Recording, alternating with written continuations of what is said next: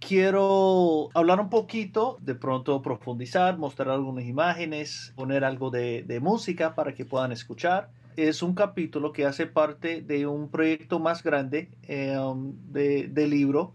Se llama Rights, Rights and Rhythms, A Genealogy of Musical Meaning in Colombia's Black Pacific. ¿Qué quiero decir con Rights, Rights y Rhythms? La idea es que la música del Pacífico se puede entender de varias formas, ¿no? Dentro de varios, lo que yo llamo regímenes de significación, o sea, formas de entenderse y tres de ellos son precisamente ritos, ritmos y derechos. Es decir, eh, en la música del Pacífico Sur, la música eh, afrocolombiana de esa región, son sonoridades que funcionan como una tecnología, digamos, espiritual. En ese sentido, hace parte de ritos, se entienden como ritos, ¿cierto? En otro sentido, sobre todo desde las reivindicaciones étnicas alrededor de la nueva constitución colombiana de 91, la música puede entenderse como un recurso político. Cantaron, por ejemplo, músicas tradicionales en la sala del constituyente cuando se estaba debatiendo la validez de la cultura afrocolombiana para incluirse dentro de la multiculturalidad colombiana cuando se estaba debatiendo el artículo transitorio 55 de la Constitución que después volvió a ser o que dejó lugar para eh, la ley 70 del 93. Y en otro sentido, eso de, de ritmos, eh, la música del Pacífico se entiende como un ritmo, como una música en, una, en un sentido muy occidental, que hace parte de una industria cultural, que llega a ser un bien de mercado, que tiene una clase profesional de músicos profesionales pagados, etc. Entonces, el libro va trazando esos tres y otros regímenes de significación a través del tiempo, cómo nacen, mueren, interactúan entre sí las varias formas que existen para entender la música del Pacífico Sur. La metodología siempre se ha basado en muchos, muchas formas de escuchar. La escucha es algo muy, muy importante como metodología. Y eso es parte de lo que hacemos como musicólogos y etnomusicólogos cuando estamos haciendo trabajo de campo, trabajo etnográfico pero cuando estaba en Colombia trabajando en la investigación de este libro, me hizo importante la necesidad de empezar a escuchar a un archivo histórico. Entonces, este es un libro que empieza en el siglo XVIII y termina más o menos en 2011. Y para hacer eso necesitaba tener como una, digamos, una metodología híbrida, ¿no? O, mixta más bien. Uno de los elementos que para mí lo hace significante este capítulo que leyeron es que en mi proceso de estar escribiendo y estar investigando, este fue el capítulo donde como que vi la necesidad de pasar a una metodología etnográfica, a una metodología más histórica. Y entonces tenemos en la anécdota del, la, primera anécdota del capítulo, esa experiencia de que un muchacho que en un momento está diciendo que no, que quite esa música de ahí, hablando de la música tradicional del Pacífico, que estaba en ese momento en la radio, y después lo veo en una discoteca, de las discotecas afros que existen en, en, la ciudad de Cali y donde siempre tienen como un momento en que ponen tres o cuatro canciones de esa nueva ola de música tradicional del Pacífico y ahí estaba él bailando y, lo más de contento. Entonces yo creo que eso fue el momento que me hizo como indagar en los significados de lo tradicional, de lo rural y como para hacerlo necesitaba pensar de una forma histórica porque lo que estaba en juego era y es realmente cuestiones de la modernidad, ¿ya? Y posturas frente a la modernidad. Y eso es algo que las personas en las ciudades, hijos del Pacífico e hijas del Pacífico, o nietos y nietas inclusive, o personas como los muchachos que se ve aquí en el campo, también es una parte de la subjetividad, tener una posición, una serie de posiciones frente a la cuestión de la modernidad. Hay contradicciones allá, obviamente, hay cierto dinamismo, hay un sentido de, de cambio que está dentro de esa serie de posturas y no esencias de las identidades disponibles para las personas frente a la cuestión de lo tradicional, de lo moderno, del campo, de la, de la ciudad, etc. Se trata de subjetividades en que hay un juego de conciencia doble, así como decía el gran filósofo, sociólogo, intelectual afro-norteamericano W.E.B. Du Bois, entre una ciudadanía racial y un sujeto racializado en que figuran dos identidades dentro de la misma persona. Lo que eso hace también es nos, nos, nos permite trascender ideas de la cultura como hermética o de un sujeto como completamente coherente. Ya se trata más bien de posturas disponibles pero no obligadas, no determinantes de todo, ¿cierto? De guiones o pensando em, en un, término como muy interesante para una persona que trabaja con, con música de repertorios. ¿Qué es la modernidad en este sentido? No es una modernidad totalizante tampoco, ¿ya? No es que la modernidad sea necesariamente una. La idea no es deificar la modernidad. La modernidad también puede ser múltiple. Hay muchas formas, hay muchas configuraciones de la modernidad y muchas formas de relacionarse con ella. Lo que está en juego son actitudes hacia conceptos de etnia, lugar, modernidad, constelaciones de valores éticos y roles sociales profundamente sentidos entre los afros todavía en el occidente del país. Sin embargo, yo voy a estar enfocando en el periodo más o menos desde 1880 o digamos el cambio de siglo hacia el siglo XX hasta más o menos 1960. Estos repertorios sociales tienen también prácticas musicales asociadas. Por ejemplo, hay muy claramente una música tradicional del Pacífico Sur que, sigue siendo muy vigente, muy importante. Para los que no conocen esa música, voy a poner un pequeño ejemplo de un grupo de la ciudad de Tumaco que queda en Nariño, al sur del país, que se llama Las Perlas del Pacífico.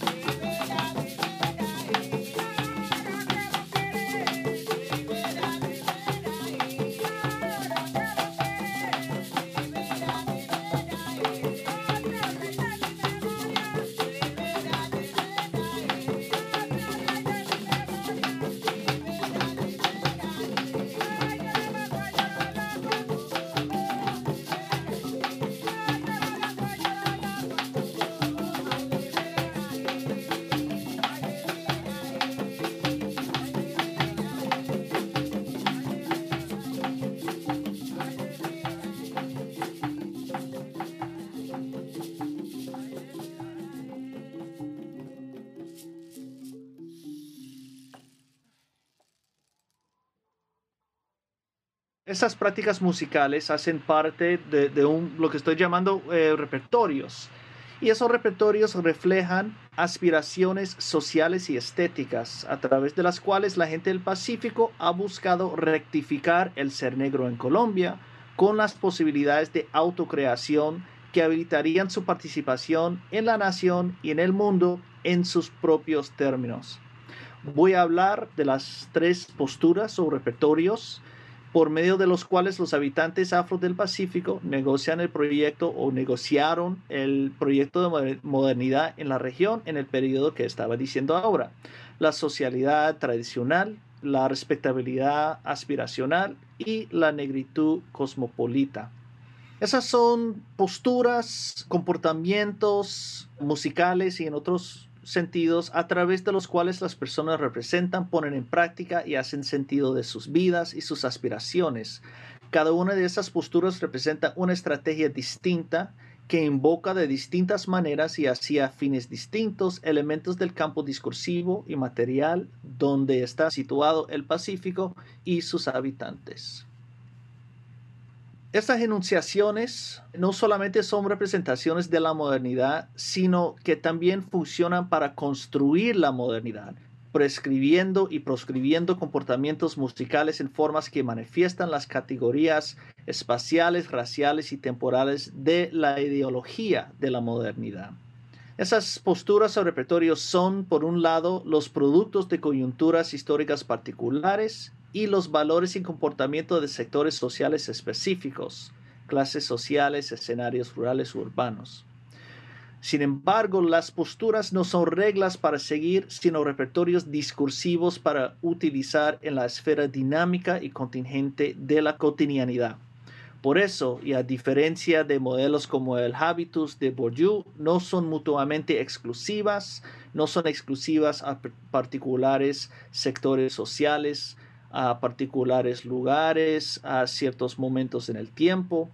Más bien las personas se recurren a ellas, juega con ellas, las subvierten y replantean, vacilan y oscilan entre ellas a menudo de formas contradictorias y en pos de una autoconstrucción del ser menos coherente que de retazos.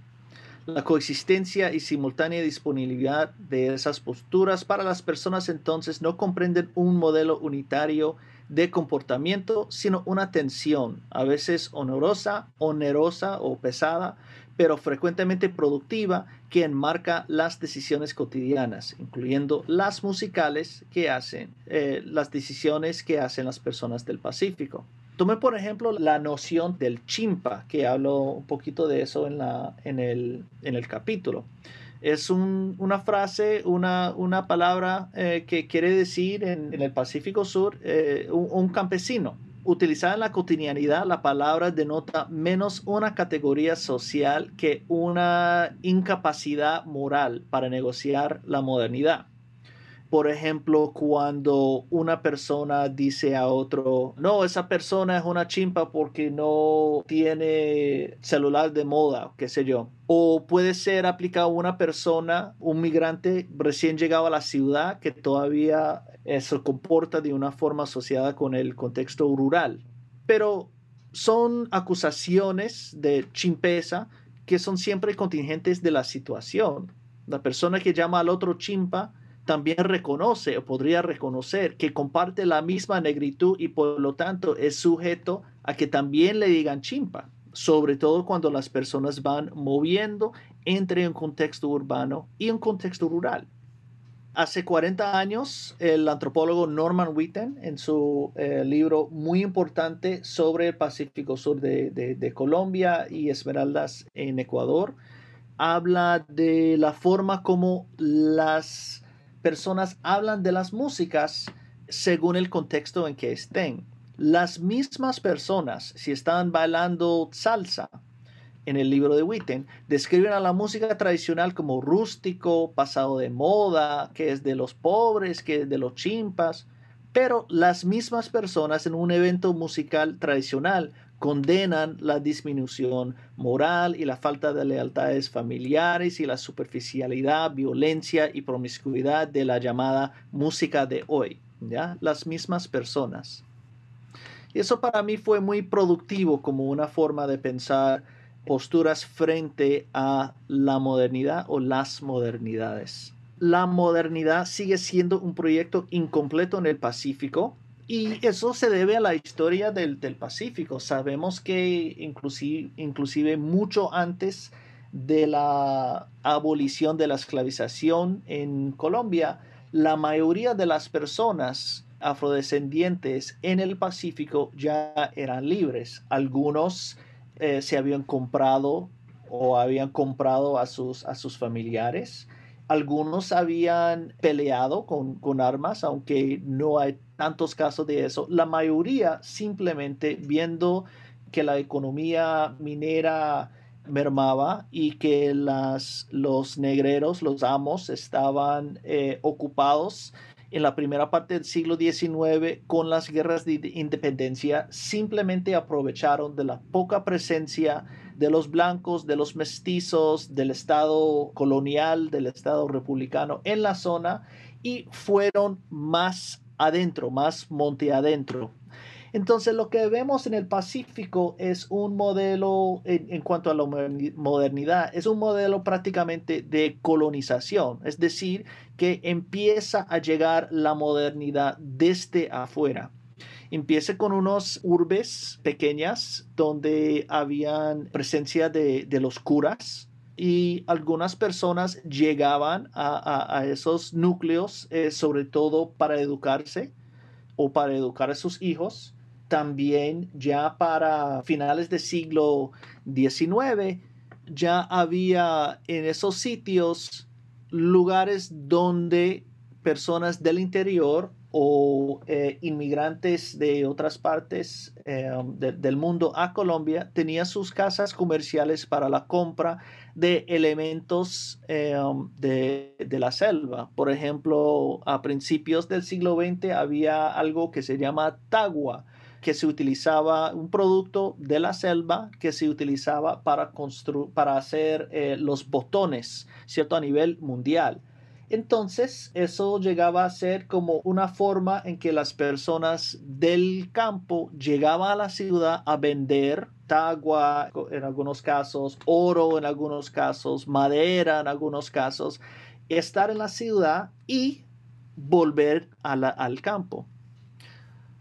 Pero se ve que hay como una forma de relacionarse con esos espacios que es cambiante, en que las personas tenían un pie en el campo, un pie en la ciudad, un pie eh, dentro de un, mundo de, de, la música tradicional, obviamente, pero también de los valores que eso implica, de la, del mundo de que hace parte, un mundo con presencia de, eh, los santos, eh, de elementos naturales, etc.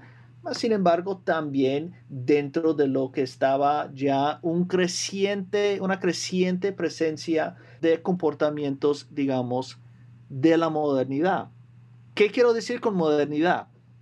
Digamos, eh, en forma logística, infraestructural, más también como una, una epistemología, ¿ya? Se habla de, eh, con modernidad, quiero decir, la formalidad económica impulsada por el mercado, funcionales infraestructuras de comercio y movilidad, burocracia y provisión de servicios estatales, secularismo, ideologías de progreso, una cultura de acatamiento a la ley, alfabetismo, urbanización, consumo de bienes de mercado por encima de subsistencia y otros conceptos, formas de socialidad y modos de interioridad individualistas. Y esos son presentes solamente de manera inconsistente en la zona, en algunas partes, y, eso en muchas partes del país, ¿no? Y existen al lado de otras temporalidades, algunas exteriores a, a esa modernidad eh, algunas apropiaciones idiosincráticas locales de la modernidad, o sea, formas particulares o locales de la modernidad, y algunas formas de la modernidad resultante de marañas y procesos de retroalimentación entre todas las anteriores. Esa diversidad de temporalidades más allá de la modernidad clásica no puede reducirse ni a una premodernidad residual, ni a una antimodernidad oposicional, aunque también puede estar ahí, sino como manifestaciones de modernidades locales, híbridas, idiosincráticas o alternativas. Quiero hablar ahora de las tres posturas o repertorios, ¿cierto? primero que quiero examinar es eh, la socialidad tradicional, que según los trabajos antropológicos de Anne-Marie Lawson, de Norman Witten, de Rogerio Velázquez, y según eh, mis maestros y las personas que me enseñaron eh, de forma formal o informal la vida en la parte rural, sobre todo del, del Pacífico. En el saber y praxis tradicionales, el sonido, como producto del esfuerzo de las manos y las laringes de los hombres y las mujeres, interviene en la mediación de las relaciones entre los seres, incluyendo los humanos, pero también los santos, los ángeles o walíes, las almas de los difuntos, los espantos y los animales. Y las, y las plantas también, las plantas medicinales son muy importantes. Las prácticas sonoras tradicionales la generación de calor místico en los arrullos y chigualos, que son ritos particulares, el desvanecimiento del espíritu muerto en los velorios, también articulan afinidades sociales, convirtiendo vecinos desarticulados en comunidades relativamente coherentes. Son, en, otros, en otras palabras, rituales sociales, organizados alrededor de la construcción colectiva de redes sociales que activan relaciones subyacentes de familia, de pueblo, de río de origen, de patronato divino. A través de esas redes activadas por los ritos sociales circulan varios factores, eh, obligaciones, afectos, formas de cuidado, etc. Los ritos sociales tradicionales siguen siendo parte de la vida cotidiana hoy en día, particularmente en las zonas rurales, pero también en los cascos urbanos, sobre todo entre los migrantes recientes. Eso no es casual. Para los campesinos y los citadinos relegados, es decir, los más periféricos, las prácticas musicales tradicionales y los repertorios de comportamiento y socialidad asociados con ellas comprenden un conjunto alternativo de recursos un conjunto de alternativos de recursos no necesariamente materiales o económicos, sino sociales, espirituales y afectivos. Es decir, para las personas que no tienen acceso completo como participantes en la modernidad o como ciudadanos plenos, hay otros recursos disponibles a través de la socialidad tradicional y de la música tradicional en particular, sobre todo como tejedor de redes sociales entre personas y entre actores humanos y no humanos. La distribución de estos recursos a través de una comunidad nucleada e introvertida escuda los más vulnerables de las adversidades y exclusiones de la modernidad capitalista. Cabe decir que estas personas no tienen ninguna preocupación para participar también en algunas prácticas modernas el consumo de bienes de mercado o los comportamientos más individualistas, por ejemplo, sobre todo cuando tienen los recursos materiales para hacerlo. En esas situaciones las personas enfatizan más las músicas masificadas como la salsa o el reggaetón, obviamente en la actualidad, y sus repertorios de comportamiento son diferentes, ¿no? Son de la modernidad. Sin embargo, aunque las personas mueven, pueden mover entre esos repertorios según sus capacidades para cierto momento o dónde están o cuáles sus metas en ese momento, eh, como muestra la noción despectiva del chimpa, hay también juegos de poder y de micropoder que están allá. ¿Cierto? No es completamente sin complicaciones eh, ni sin fricciones. Otro modelo que empieza realmente a finales del siglo XIX en esas pequeñas y crecientes urbanizaciones que mencioné ahora, es eh, la respetabilidad aspiracional, que es una postura formada precisamente en contradistinción a la socialidad tradicional, de la cual un incipiente clase media negra se quería alejar. A finales del siglo XIX, pequeñas urbes como Tumaco empezaron a consolidarse alrededor de una élite de foráneos blancos, quienes llegaron a comprar tagua, madera y otros materiales de la selva para la exportación. Empezaron a llegar migrantes negros de los ríos y, según la geógrafa eh, Claudia Leal eh, de los Andes, en su tesis, que fue muy eh, doctoral, que fue muy importante para, para mí, para escribir este, este capítulo, eh, ya a principios del siglo XX, eh, lugares como Tumaco y Quibdó tenían negros obreros, estibadores, meseros, empleados de tiendas y hoteles, artesanos, peluqueros, fotógrafos, telégrafos, eh, tipógrafos, enfermeras, docentes, secretarios, inclusive algunos abogados y médicos negros. Muchos de estos citadinos negros, a pesar de estar excluidos de los colegios y las reuniones sociales de la élite blanca, de todos modos practicaban y valorizaban un modo de comportamiento basado en la gentileza educada, a través del cual aspiraban a la burguesía y, en, un sentido más amplio, a una ciudadanía republicana, así como sus co-ciudadanos no negros. Para la élite blanca, el proyecto urbano trataba de, la domesticación de la selva. Los pueblos, a pesar de su aislación, pretendían a un estilo de vida eh, civilizado, entre comillas. Las calles fangosas de Tumaco en la década de 1910 tenían una banda municipal, un teatro que presentaba zarzuelos, zarzuelas y conciertos de música eh, eh, clásica o, o, clásica livianita, light classical, como decimos en inglés había una heladería en Tumaco, había un club de ciclismo.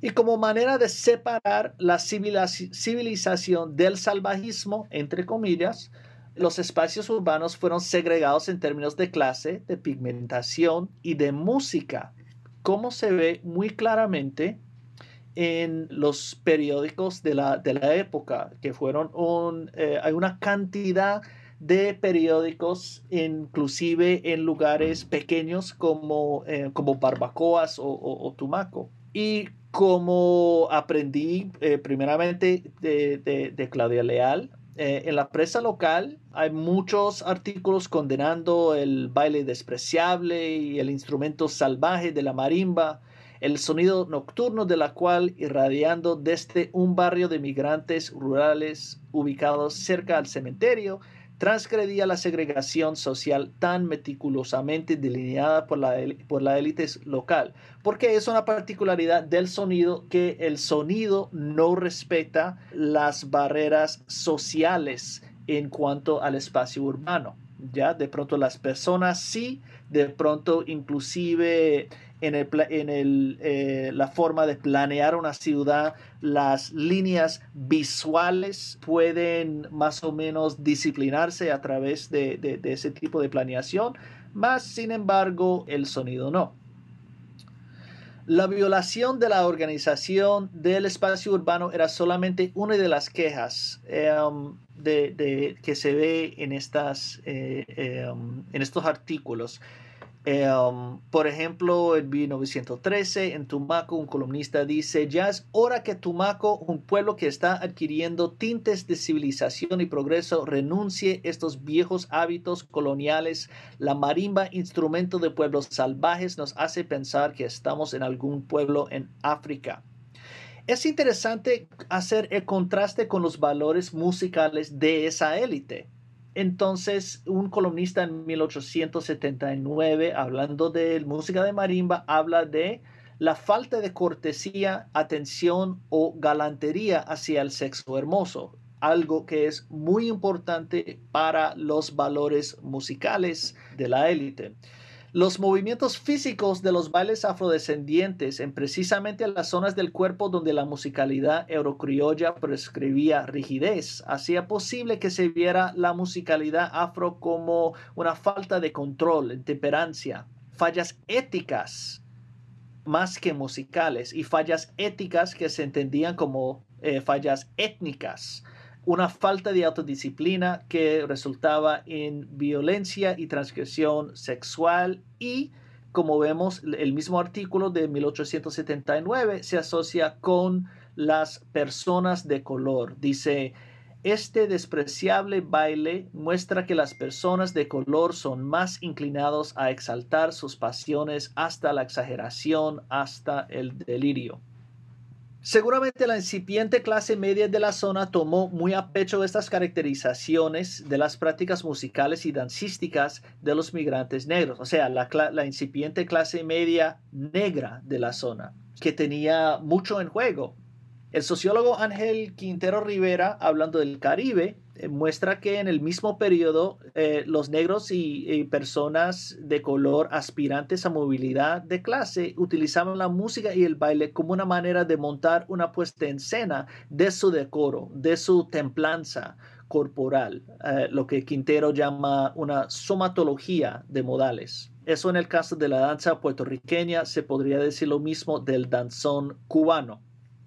De la misma manera, a la vez que se condenaba la música de marimba en Tumaco, la clase media negra aparentemente asistía a zarzuelas en el teatro municipal al lado de sus, vecinos blancos y participaba en bandas municipales que en Tumaco tocaba conciertos semanales en la Plaza de Colón con su gentil repertorio de música nacionalista y lírica, valses, pasillos, boleros, mazurcas, marchas y música clásica. En Quibdó, donde la banda municipal sigue activa, la banda de San Francisco, y en Tumaco, la pequeña clase media negra montaba galas de caché, de guantes blancos, como se acuerda ahora, donde asistía exclusivamente la burguesía negra vamos a poner la banda de San Francisco de la ciudad de Quibdó tocando este tipo de repertorio en el contexto de las festivales de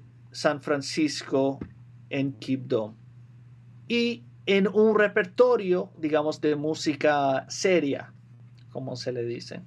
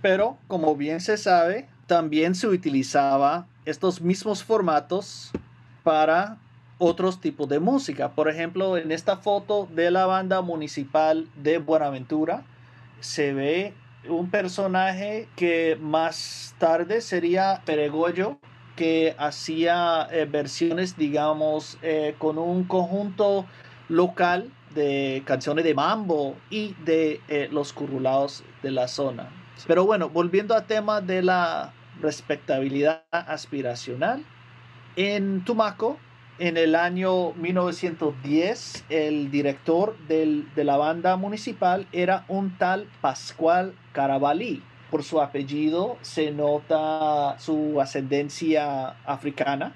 El maestro Carabalí acompañaba miembros de la élite blanca, como sabemos de los periódicos, en sus soirées literarias eh, eh, y musicales. Enseñaba piano a las hijas de la élite y entrenaba jóvenes artesanos negros para tocar en la banda, así como en Buenaventura 40 años después. Una nota de prensa de la época lo elogia por presentar una Navidad, un concierto público con su repertorio de música gentil. También dice que fue chiflado por el público, presuntamente vecinos negros que clamaban por su propia música dicembrina, de pronto la tradicional. Pero entonces, la postura de respetabilidad aspiracional, sin embargo, eh, siempre chocaba con una realidad dura, que había un techo de vidrio que impedía el ascenso social de las personas negras. Como dice Leal, en Tumaco ni una sola casa comercial tenía un dueño negro. Por lo tanto, se puede ver a la respetabilidad aspiracional como algo que prometía una gran movilidad en la sociedad mayoritaria colombiana, dentro de la cual el racismo se, entendía como una imperfección casual y no síntoma estructural endémica de un sistema ostensiblemente democrático. Por eso se imaginaba que el racismo sería trascendido eventualmente por parte de aquellos colombianos negros dispuestos a exhibir la rectitud moral, autocontrol corporeal, decoro sexual, productividad económica, participación política ilustrada, que se valorizaba en modelos mayoritarios de la civilizada ciudadanía republicana. Obviamente la música forma parte de este performance asimilacionista de comportamientos codificados como no negros. A mediados del siglo XX surge una nueva postura que dio la posibilidad no de trascender la negritud, sino de, resignificar y valorizarla. Esa la podemos llamar, inspirándonos en el trabajo de la antropóloga jamaiquina norteamericana Deborah Thomas, una negritud cosmopolita. Negritud cosmopolita, no cosmopolitanismo negro. Es decir, no solamente una manera negra de ser cosmopolita, sino una manera cosmopolita para ser negro en el contexto local. Ese primer momento de un imaginario afrodiaspórico en la región se hizo posible por la integración de los puertos del Pacífico a la economía global, sobre todo por el Canal de Panamá, y por la consolidación de la industria cultural en que los textos musicales afros sobresalían. Estoy hablando de a nivel mundial, sobre todo en Estados Unidos y en el Caribe. Los productos del cine mexicano también, donde a menudo figuraban artistas afrocubanos como Celia Cruz y Pérez Prado, se exhibían en los cines de las crecientes urbes del Pacífico. Las grabaciones de artistas afrocubanos, puertorriqueños, empezaron a llegar a Buenaventura en manos de marineros negros norteamericanos y antillanos.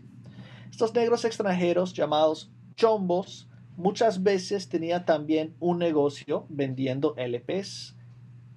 Estos chombos, como los artistas negros de los long play que vendieron Benny Moré, Daniel Santos, Nat King Cole, fueron modelos para una nueva visión de la negritud, los proveedores de un estilo de manejo de cuerpo muy diferente al de la respetabilidad aspiracional más también muy distinto a los comportamientos rurales y, las asociaciones de lo rural y lo tradicional con el pasado y como externas a la, a la modernidad.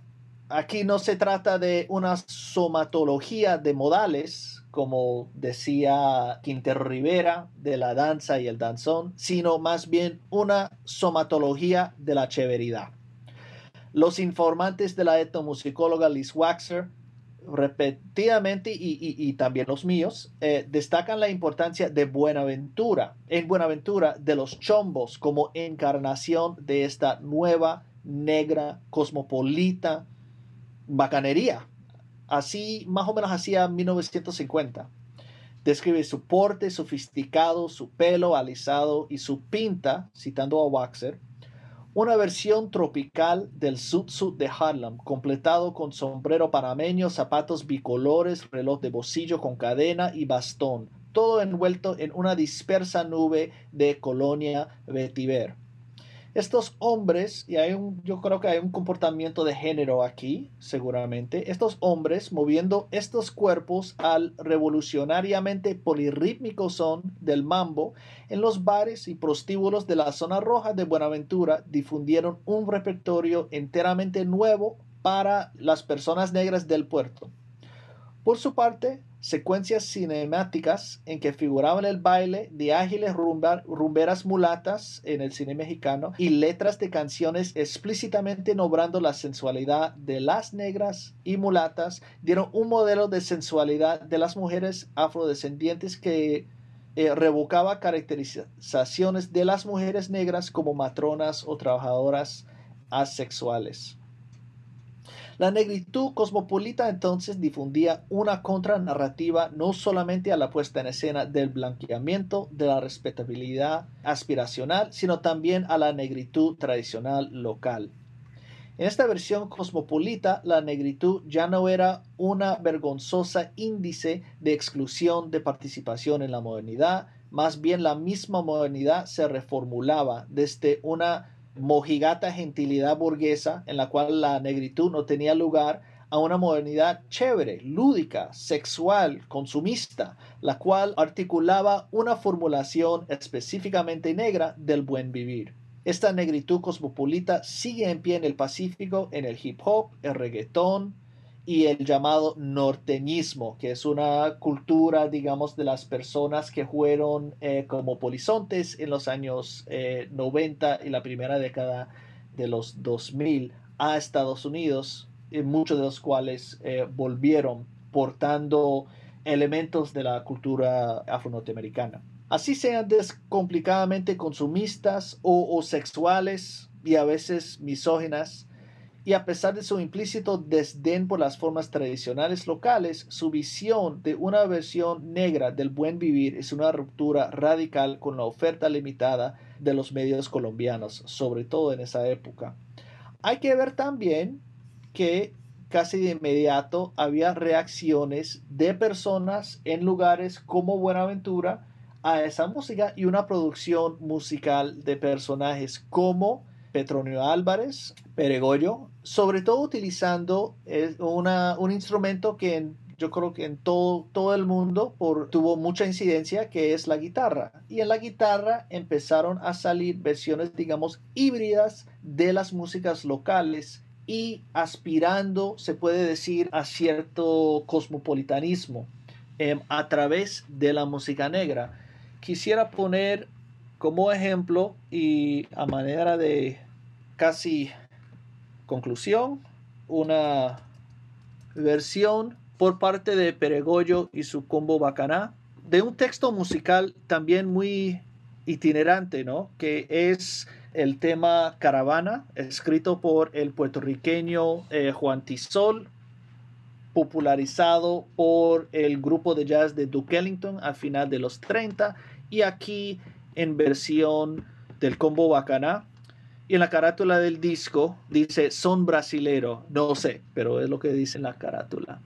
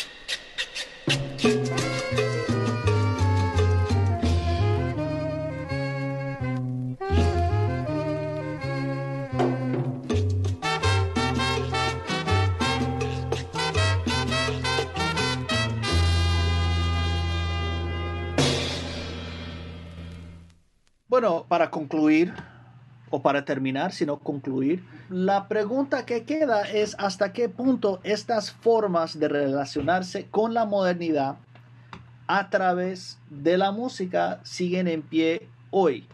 A mí me parece que todos estos repertorios siguen, obviamente en vez del bolero, por ejemplo, tenemos a, reggaetón y al hip hop y hay otras expresiones y otras formas ahí. También está el surgimiento de la música, digamos, folclorizada, o sea, música tradicional en un contexto no tradicional.